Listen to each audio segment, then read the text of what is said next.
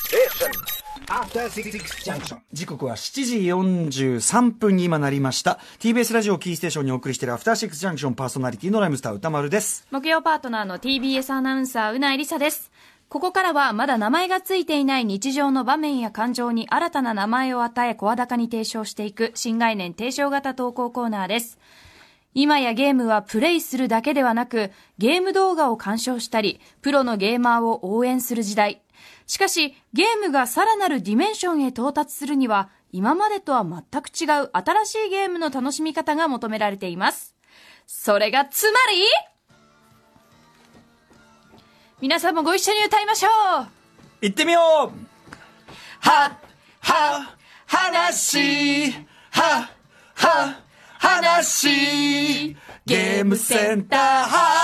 話振り付け振り付け先週せっかく作ったのにやってないじゃないですか忘れてたこれ話ってや忘れつてたねえすっかり忘れてましたねあれ可愛かったよねは当振りですか付けねまた後でやりましょうまたやりましょう、はい次流れると思うので、はい、ということででこちら何ですかはい、1978年から連載されていた元祖 e スポーツコミック、菅谷光先生のゲームセンター嵐に敬意を表して、このコーナーでは皆様から集まったゲームにまつわる思い出、話を紹介していきます。ゲームセンターに関わらず、えーテレビゲーム、ビデオゲーム全般の話でも OK です。ということで我々 DJ 福武さんはにいいただいたコロコロ兄貴公式のインベーダーキャップをそれぞれ被っておりますが、あの、というかコロコロ兄貴で、あの、まさに、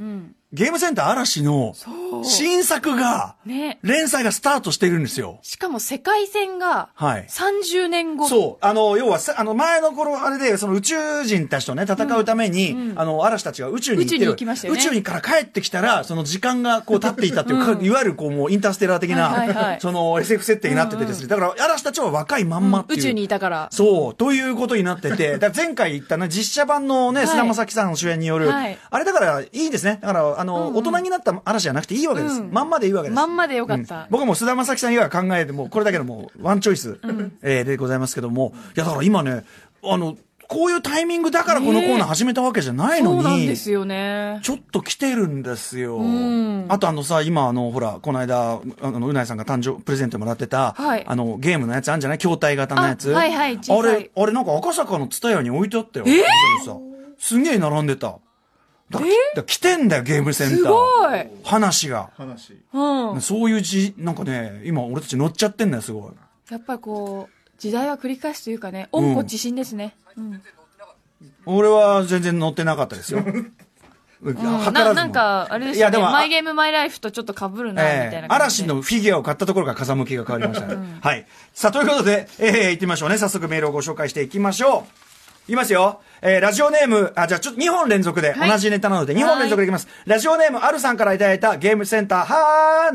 なしです。誰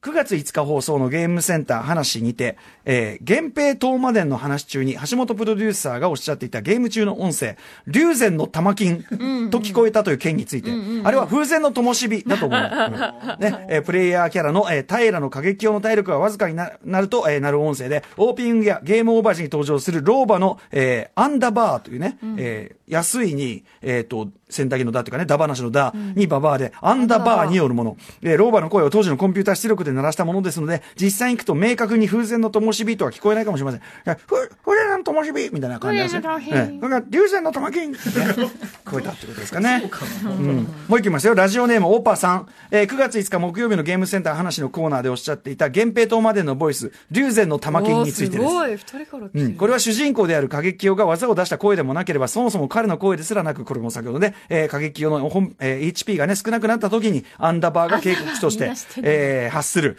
えー風前の灯火というセリフだと思います。アンダーバーは三途の川の渡し森であり、えー過激用を地獄から蘇らせた人物という設定で、ゲームの冒頭に登場するなど、全体の語り部としても機能しています。なかなかね、すごいですね。うんで、風船の灯火の他には、お金を入れた時には、ありがたや、ありがたやっていうの、本当えーあとアクションシーンで穴、かっここれ、読みね、読みの国の読みに落ちると、愚か者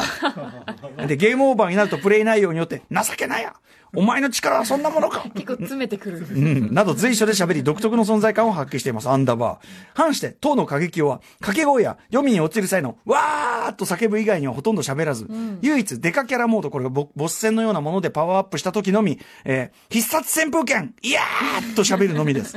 この他、えーこの他、義経が殺して死んぜよとかおー、弁慶がこれで勝ったと思うなよ、えー琵琶法師がナムアミダーと喋るなど、えー源平とまではおっしゃっていた通り、同時期に発売されたゲームの中でも、ボイス量がとても豊富で、その内容と相まって、プレイヤーの心に強い印象を残したと思います。おー竜禅の玉金 は、は、話、は、は、話しあり、ゲームセンター。話。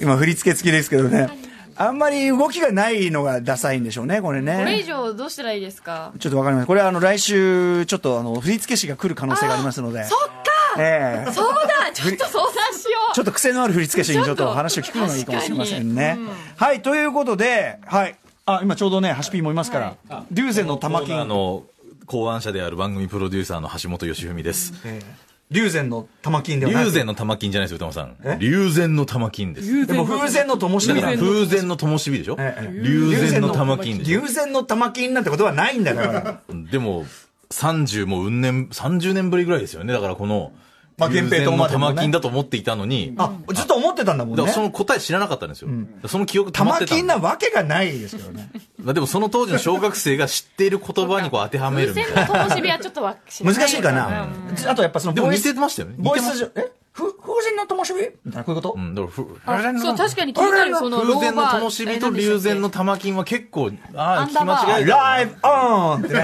アライブオンを、これはあれですよ、あの、ボスコニアンの、うんあ多分アライブオンなのかなんだけうどん、あの、やばい、やばいって言うの やばい、やばい。空耳アワー的なことですいよや、だから子供が自分が知ってる言葉に当てはめるから、当てはめるっうんていうことですよねなるほどね。はい。まあでも、ボイスが非常にね、いや、でも確かに本当にこのゲーム、特殊なゲームなんですよ。やっぱ印象的なんですよね。 1986年のゲームですもんおね金入れた時にありがたやっていうの本当僕はね、これあの、ファミコンでやってましたから、ああ。アーケードでやってないんですよアーね。ケードだとそんぐらいもうちょっとね、豊富なのかもしれませんけどね。はい、ということで、源平東馬伝でございました。もう一発ぐらいいくはい。もう一発。これ私ですか、さあ、じゃあ行きましょう。えー、ラジオネーム、ふみえさん、えー、38歳、女性からいただいたゲームセンター話です。2011年2月、住宅ローンの借り換えをすることになり、マスコットキャラクターがウサギの銀行、んマスコットキャラクターがウサギの銀行からお金を借りました。これあおそらおそらくく名名古古屋屋銀銀行行。借り換え手続きで疲れたし、えーほのぼ、ほのぼのゲームでもしよう、ほのぼのゲームでもして癒されようと思い、DS のおいでよ動物の森をプレイすることに。ゲーム開始後、いきなり家のローン返済を要求してくるタヌキ。ローンを返し終わると家を増築そうし、そさうらそうなるローン地獄。そうそう現実でウサギにローン返済をしてるのに、タヌキまでローン返済してられるか、と心がすさんでしまい、途中でゲームをやめてしまいました。数年後、3DS 版の動物の森が出た頃には心も落ち着いていたので楽しく遊びました、ということでございます確か。にねうさぎ店長名古屋銀行はは話はは話ゲームセンター話やっぱ結構いいかなこの振り付け俺結構気に入っえてまーしでた、もぜひ来週ちょ本っ当ですとかとある振付師の方にねえ、いらっしアドバイスいたいらだっしけゃたらる、いらっしゃるの、いらっしゃらないのという噂を聞きますからね。ちなみに、おいでよ動物の森、えー、プレイヤー自身が動物たちの暮らす不思議な村に引っ越して、気ままなね、気ままなスローライフを楽し むアドベンチャーなのに、え、その、タヌキに、その、金払わなきゃいけない。気づけば借金だらけ。そうそうものすごい最後もう法外な額をね、んあれですよ要求してきますタからヌキ氏が善意で借金を押し付けてくるから怖い。うんまあでも別に家増築しなくていいんですよああああ自分で選択できるからだから超狭い部屋でずっとだからさ、結局さ、その、ローンを返済して、その、さらに家でかくしようとか、そういう欲書くと、んってことよね。だから、ローンを返済するとず、ーっとだから借金地獄第1段階、えー、18,400ベルで、うんベルはね、ゲーム内の通過単位。で、次がいきなり第2段階がすごい。12万8000ベルにいきなりなる。部そう屋が広くなる。そうえー次が29万8000ベル。さらに部屋が広くなる。えー次、第4段階、59万8000ベル。2階ができる。そう第5段階72万8000ベル、1階の部屋が2つに、そう違う横にね、部屋が増えるんですよ。あー縦の増築はね、ちょっと違法がね、ありますからね。ちなみに私、あの、最初にこう、親元出て住んだ家が、ただごとじゃない増築アパートで、どう考えても、あれだと思うんですけど、法的に。もう上に足し、多分、本来、2階建てのところに、5ぐらいになってて、上に足してて、なんか全体グラグラしてた、